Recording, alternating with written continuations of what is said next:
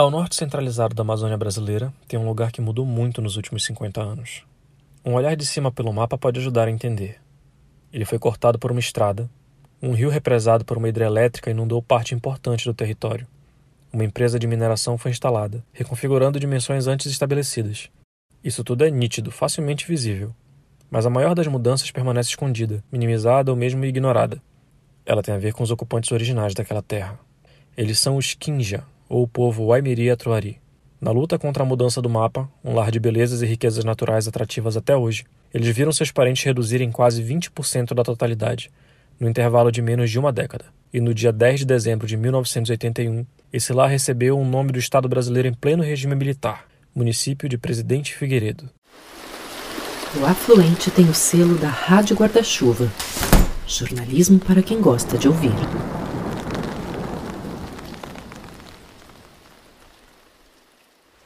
Para turistas, um ponto cobiçado de contato com a natureza na passagem pelo Amazonas.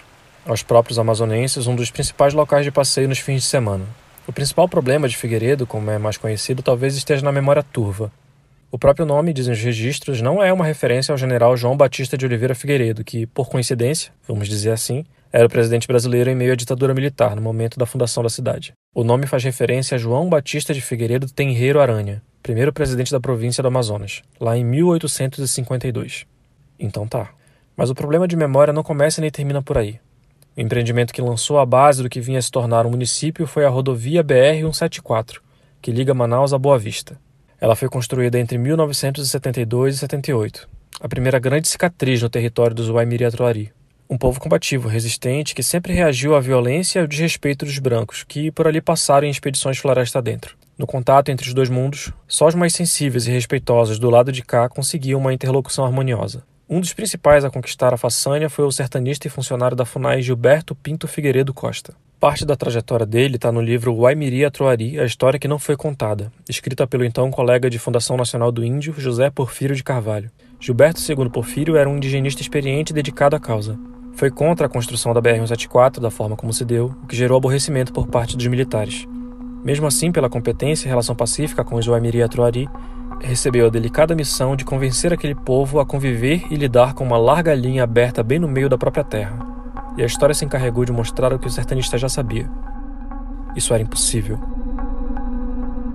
A missão de Gilberto, sob o olhar dos militares, era, abre aspas, amansar os índios, fecha aspas, para que não entrassem em confronto com os executores da obra na Mata Fechada. O sertanista e a sua equipe até conseguiram avanços inesperados nessa tratativa, mas nada foi capaz de evitar as epidemias e a conduta desrespeitosa dos executores no avanço da obra. Não tinha como terminar bem e os Wamiri Atuari reagiram. Em setembro de 1974, seis funcionários da FUNAI foram mortos em base próxima ao rio Alalaú, que forma a divisa entre Amazonas e Roraima.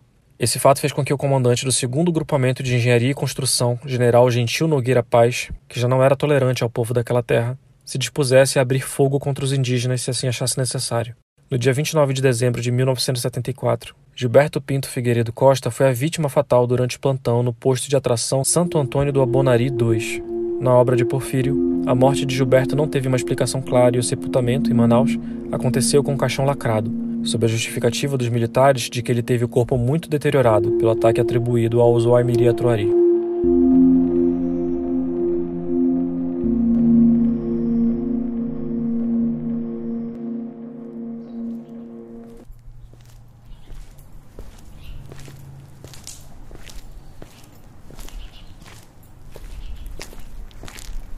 Em 17 de junho de 1975, o homem resolveu pegar aquela estrada ainda em construção, rumo ao posto Abonari.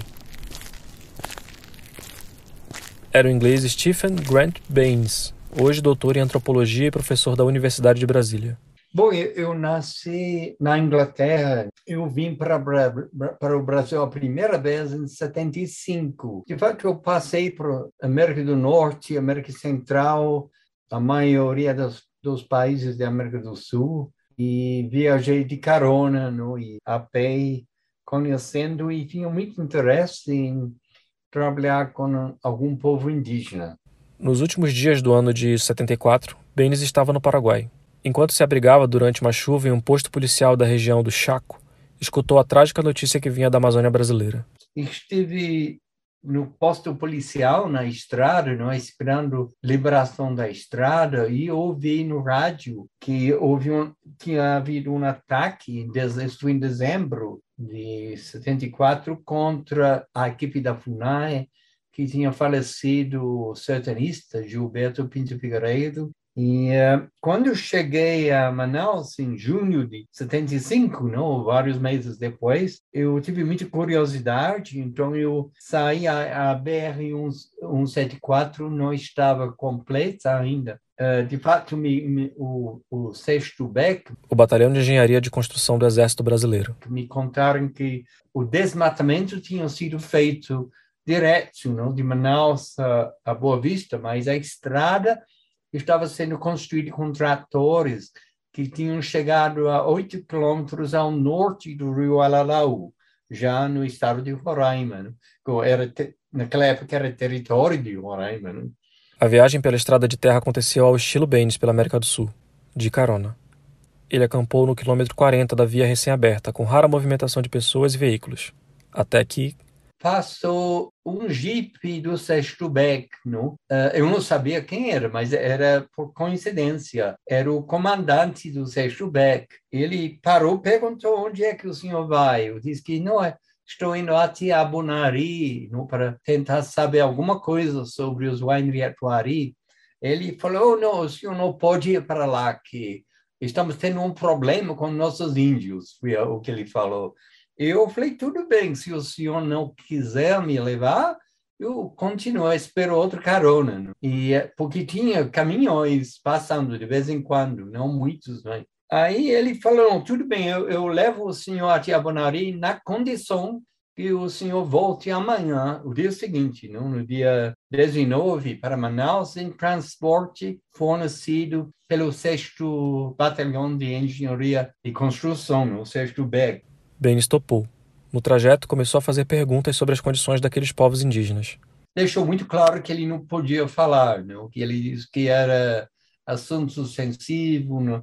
que, que não podia fornecer muitas informações, mas que eu poderia dormir no quartel e o dia seguinte ele dorme no quartel, que foi interessante, porque uh, consegui falar com os soldados, que não havia uh, essa proibição de falar. Não? Eles contaram sobre alguns contatos que tinham tido, não? que e no dia seguinte ele colocou um motorista para me levar até o Igarapé Santo Antônio do Avanari, no limite da área indígena na época. Não? Então eu fui até lá, atravessei, falei com os tinha uns dois ou três funcionários num posto na beira da estrada, do outro lado do Abonari, conversei com eles, eles ligaram o rádio e falaram com o, o coordenador da época, que era Apoena Meirelles. Apoena Meirelles foi o substituto de Gilberto Pinto Figueiredo na liderança da Frente de Atração Waimiri Troari. E a Apoena falou que não teria que voltar imediatamente, a área estava interditada, era, eh, não podia ficar lá. Eu falei, tudo bem, então eu voltei. Quando aí me levaram de volta para o o batalhão do 6 Beck, isso foi no dia 19 de junho de manhã. Aí o comandante me chamou e disse que ó, o senhor vai ter que aguardar e vamos providenciar transporte. E foi no retorno a Manaus que Baines, em conversas com soldados e ao testemunhar o fluxo de grupos fortemente armados no sentido da obra, percebeu que estava por vir. Aí, de repente, apareceram uma frota de ônibus lá, não? que eu não lembro quantos ônibus, mas muitos, não? talvez 12 ônibus ou mais. Não? O comandante não, não quis falar nada, mas os, me colocaram um ônibus com soldados do 6 Beck, me levaram para Manaus e os soldados contaram não? que após o ataque no posto de Abunari em dezembro de 74, o Sexto Beck havia suspendido as obras na construção da estrada.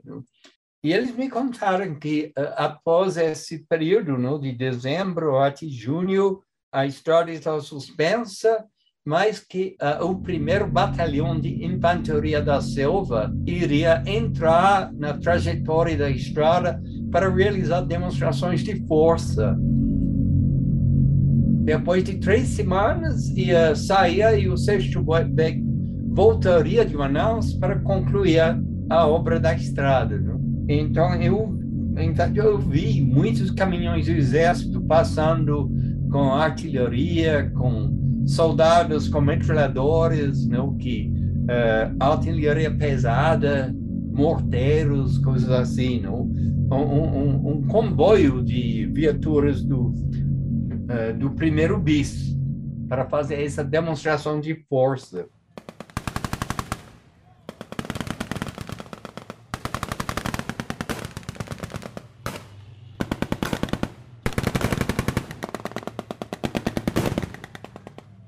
Aí voltei a Manaus, não pude, obviamente, eh, voltar naquele momento, mas uh, depois fiquei sabendo que três semanas depois dessas demonstrações de força, não, com rajados de metralhadora, bombas e gás lacrimogênio, etc., eles, ao longo da, da trajetória da estrada, soldados fortemente armados, não, com metralhadoras e, e armas pesadas, uh, para amedrontar os Waimriaquari e, e mostrar que não havia como mais resistir contra uh, o exército. Depois da primeira tentativa frustrada de contato com os Waimiri Troari, Benes ainda esperou seis anos para fazer daquele povo seu objeto de estudo.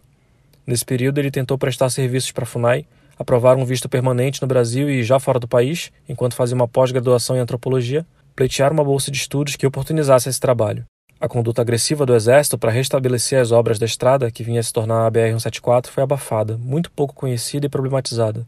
A estrada, ainda de terra, foi concluída em 1977. Três anos depois, Baines voltava ao Brasil ainda na reta final de um regime ditatorial. Era o momento de enfrentar a burocracia nas entranhas do processo de isolamento dos Waimiri Atuari. Escolhi como projeto uh, um projeto sobre os Waimiri Atuari, inicialmente trabalhando a parte do contato, a, a, parte dos postos, para chegar às aldeias, para estudar aspectos da, da vida social, uh, cosmologia, etc., parentesco e tudo. Né? Isso foi outro, foi muito difícil, porque na época ainda era final da ditadura, né? a FUNAI era controlada pelos coronéis, no, e fizeram tudo para dificultar, não? inclusive eles negaram várias vezes. Foram mais dois anos de espera para começar a pesquisa de campo, mesmo munido de documentos da FUNAI que autorizavam o trabalho. Por ser um estrangeiro em terras de interesse nacional e intervenção militar, o antropólogo gerava desconfiança. Foi alvo de boicotes e calúnias. Era um ambiente de segurança nacional, né? que Uh, mesmo quando a, a, ditadura acabou em 85, os militares, como o senhor sabe, no Amazônia, os militares continu, continuavam e continuam mandando não? em tudo, não? que eles têm a última palavra em tudo, quase.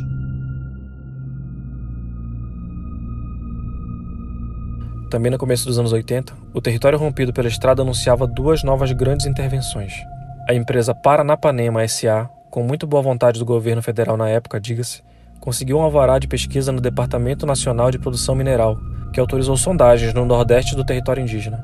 Foi descoberta uma jazida com potencial estimado em 28 milhões de toneladas de estânio. Em paralelo, os trabalhos para tornar legal a instalação da mineradora naquela época estavam a todo vapor. Primeiro, a FUNAI reuniu antropólogos para dar início à manobra.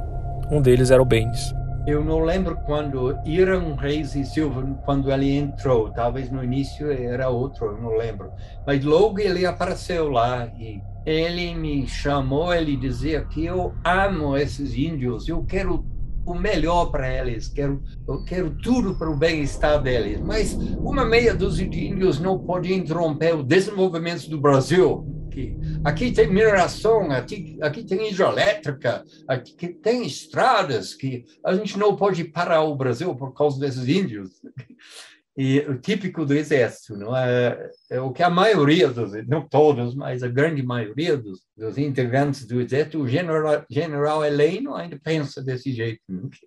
Aí ele, inclusive em 83, acho que foi, ah, em 83 ou 84, ele virou coronel. E Irã Reis e Silva me insistiu que eu participasse de uma reunião em Manaus com integrantes do, da mineração Taboca. E pessoal da FUNAI era o coordenador naquela época, era o Giuseppe Cravero, ele me chama para essa reunião para me usar como um, um antropólogo. Não? Ele disse que ele queria que eu, como antropólogo, colocasse uma proposta para o Exército e para a FUNAI de como resolver o problema de, de, indígenas numa área de mineração. E eu inverti a pergunta. Eu disse, não, realmente, a questão é mineração invadindo um território indígena. E quando eu coloquei isso, ele não gostou. Ele disse que pediu, inclusive, eu, eu acho que participei de uns três reuniões e finalmente ele pediu para eu me retirar e disse que não,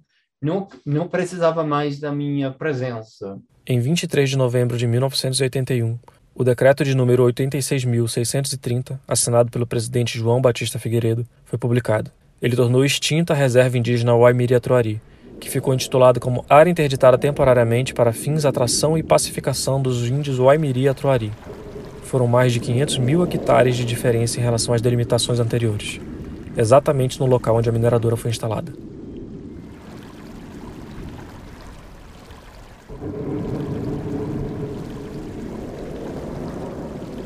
A outra grande mudança no território foi a construção da hidrelétrica de Balbina, no rio Atumã, promovida pela Eletronorte. Sem rodeios, a ciência é muito clara na avaliação desse projeto. Um desastre ambiental, social e econômico. A barragem construída represou o rio e inundou um vasto território, afetando assim a vegetação e afugentando a fauna. A água foi contaminada e aos ribeirinhos da região, a fartura de peixes deu lugar às doenças e à fome. Filho nascido e criado no Rio Atumã. Sou, senhor. O que, que o senhor tem a dizer da situação do rio? De, de agora com tá água? É. Pô, para mim é uma tristeza do jeito que está agora a água. 52 anos que eu moro dentro do rio, nunca tinha visto isso. E agora está uma dificuldade perigosa aqui. Já pensou sair 6 horas da manhã para chegando agora com cinco piranhas? Que antes a gente saía daqui, vixe, faltaria uma comida, tá esse parceiro aí. E agora, hoje em dia, nós temos sofrendo essa necessidade cada vez mais pior e não é só com nós aí para dentro tudo. Então, Antes era uma grande fartura, era facilidade. Até ano passado. Agora este ano não prestou mais. Que se continuar assim daqui, até o fim do ano é capaz de morrer gente de fome aqui. Tá tendo fome já aqui? Tá, sim. Tendo fome mesmo. Esse depoimento consta no documentário Balbino no País da Impunidade, produzido em 1989, momentos depois da inundação. E como se não bastasse tamanho impacto, a usina de capacidade instalada de 260 megawatts entregou para Manaus em média 109 megawatts. Isso era menos de 10% da demanda da capital amazonense. Um mega empreendimento que funciona parcialmente na maior parte do tempo e produz energia quase insignificante. Tudo isso sem contar mais uma violação ao território que também era ocupado pelos Waimiri Atuari. No começo dos anos 80, quando a BR-174 já estava estabelecida e esses dois grandes projetos eram só planos, a causa indígena ganhou um reforço. O jesuíta Egide Schwad um dos criadores do Conselho Indigenista Missionário, CIMI, morou com os Waimiri Atroari por quase dois anos. Ele vinha de missão no Mato Grosso. Quando eu fui para o Mato Grosso, né, no início, né, no primeiro momento, né, eu fui trabalhar num internato dos jesuítas, né. Ali, né, o índio vinha para lá não para voltar à sua terra, mas simplesmente ter desistido, quer dizer, ele que queria ir para Cuiabá aprender a ler e escrever no internato para ir e... a Cuiabá esconder a sua identidade. Né? Desistir de sua cultura seria? É, e desistir, desistir, todo, enfim de contas, também esconder a sua própria identidade indígena. Né? Egídio logo se colocou em defesa dos direitos dos Waimiri Atuari. Era uma das poucas vozes que se posicionavam na mídia contra a mineração na terra indígena, além de crítico à instalação da hidrelétrica. Em Balbina, no País da Impunidade, ele já denunciava os impactos. Em 1971, por exemplo, ou 72, a FUNAI relata pelo menos oito aldeias na, na, no futuro lago de Balbina. Ainda em 79, 78, 79, fala de seis aldeias no Vale do Abonari. Mais recentemente, em 1983, a Eletronorte diz que não existe nenhuma, de acordo com as informações que recebeu da FUNAI, nenhuma aldeia. Tanto Egídio quanto Beni chegaram a ser expulsos da região por coordenadores do programa Waimiri Atuari, iniciativa da Eletronorte criada com o propósito oficial de atenuar os impactos provocados pela interferência do reservatório de Balbina e que assumiu o papel da FUNAI no trato com os indígenas. Assim, quando nós fomos expulsos pela FUNAI, né, em consequência da pressão da, da Paranapanema e da Eletronorte, né, nós ficamos aqui, eles fizeram toda uma onda que foram os índios que não nos queriam mais, mas é completamente mentira. E aí eles criaram a FUNAI, e a Eletronorte, a FUNAI entregou, contra a lei também, a política indigenista não, dos Baimiri não está mais na mão da FUNAI é completamente fora da lei, coisa. porque quem, é quem é, oficialmente deve conduzir a política higienista oficial seria a FUNAI, é a FUNAI por lei. E eles entregaram para a Eletronorte. Aí criaram esse, esse programa Guaimiri Atroari. O capitão principal, que era o Mário, naquela época, levantou e falou que ninguém sabia quem era você. Você estava aqui enganando o índio todo esse tempo enganando a gente. Eu disse, que, que, Mário, quem, quem é que está dizendo isso? Ninguém está dizendo isso, está nos jornais. Ele resgatou um jornal de 87, que era a campanha contra o CIMI, do estado de São Paulo, em que colocaram meu nome com declarações falsas feitas por um estelionatário que estava procurado por, pela Polícia Federal, que Lacombe Otávio Lacombe, que era diretor-geral da Paranapanema na época, uh, que que era da Paranapanema naquela época, um, ele contratou esse Mauro Nogueira, estelionatário, para fazer uma campanha contra o CIMI, uma campanha, e pegaram meu nome e colocaram citações colonialistas e falsas, não? Houve uma CPI aqui em Brasília e foi tudo desmantelado. Mostraram que era tudo falso, não? que é, eram artigos falsos que esse cara, Mauro Nogueira, tinha montado. Não?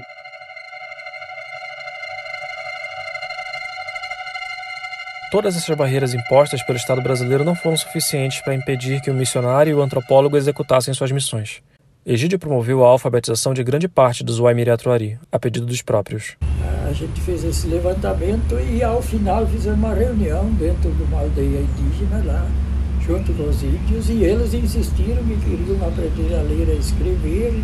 Como não tinha professor também, né? logo a gente, como era dessa área, eu e minha esposa, aí a gente se ofereceu para iniciar a alfabetização. Foi aí que a gente alfabetizou, né? Aí, é, só que aí a gente, eles começaram dentro do sistema a gente, Paulo Freire, né? Uhum. Neto Paulo Freire, a gente começou a. Eles aprenderam rapidamente a ler e escrever, né?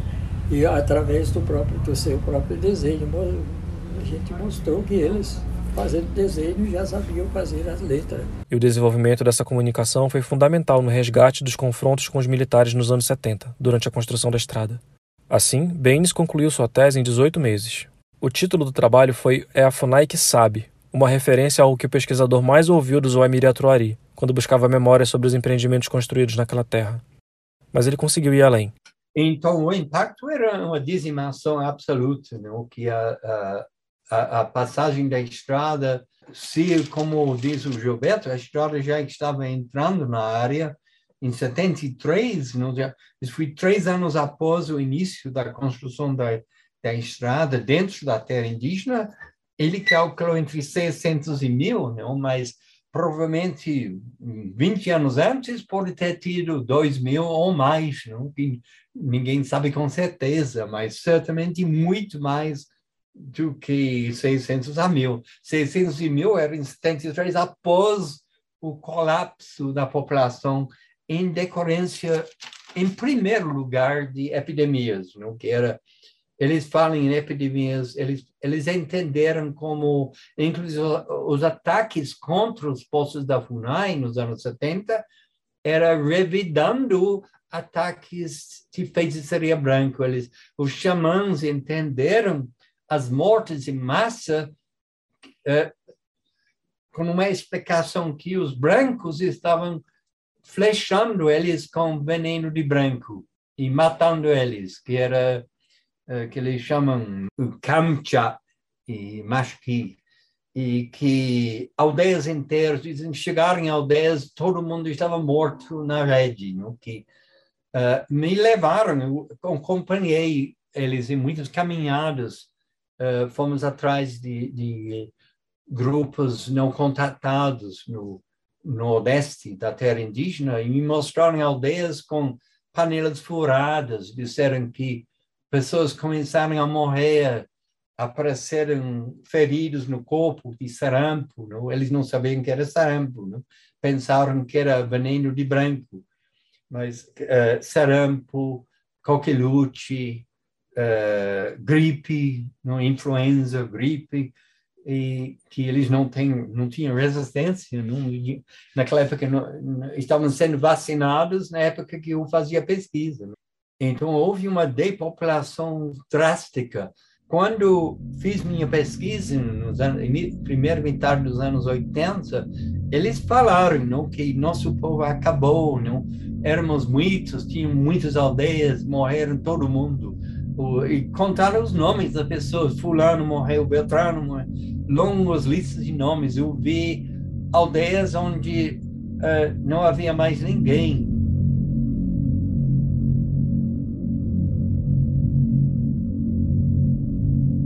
Nas sessões xamânicas, que eu participei em 82, 83, de algumas sessões, não?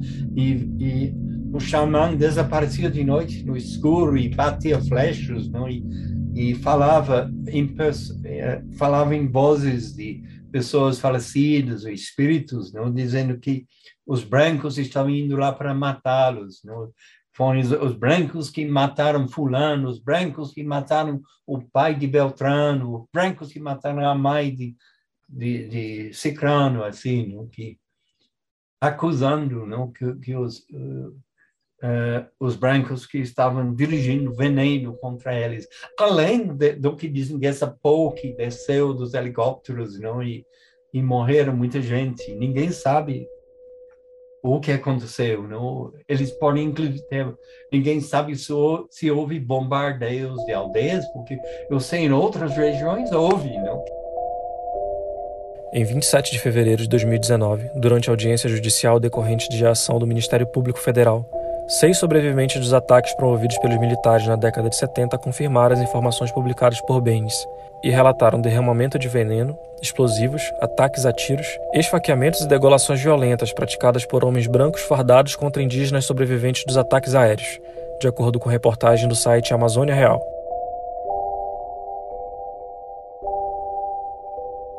No dia 29 de setembro de 2021, o presidente Jair Bolsonaro anunciou o início das obras do linhão de Tucuruí entre as capitais Manaus e Boa Vista, que integraria o estado de Roraima ao Sistema Interligado Nacional de Energia. Em dezembro, a Justiça decidiu condicionar a continuidade do processo de licenciamento da obra ao acolhimento da proposta de compensação oferecida pela Associação do Povo Quinja.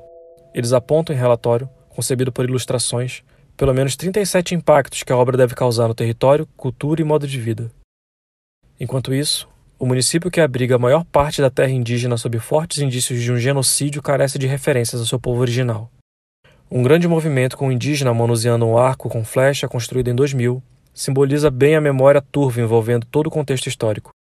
A placa diz: Índio com corpo todo pintado com símbolos indígenas para referenciar as populações nativas da Amazônia.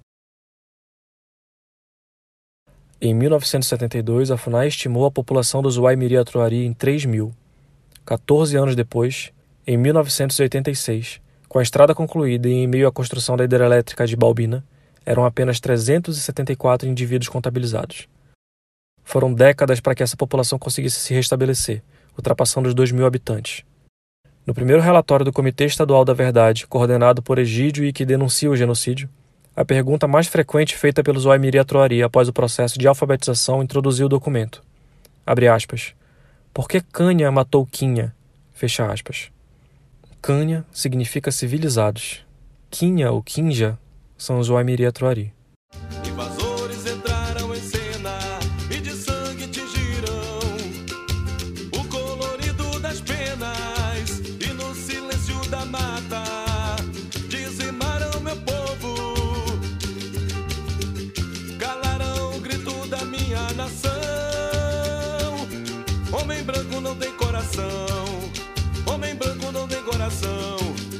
Guaimiri, Atroari, nação Caribe.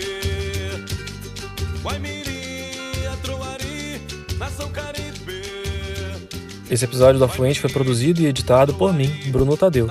Nele você ouviu o trecho do documentário Bobina no País da Impunidade e a toada Waimiri Atruari, do Boi Bumbá Caprichoso, composta por Milka Maia. Antes de finalizar, dessa vez a dica de podcast da Rádio Guarda-Chuva é o Dissidente, muito bem produzido pelo Renan Suquevicius. Nele você encontra discussões sobre sexo, gênero e afetividades. A primeira temporada reúne ângulos muito interessantes dentro da temática e de quebra ainda tem uma entrevista tirando dúvidas sobre HIV e infecções sexualmente transmissíveis. Recomendo. Para terminar, eu te convido a compartilhar esse episódio. Essa é a melhor forma de fazer esse projeto prosperar. Nosso próximo encontro é no dia 28 de março. Até lá!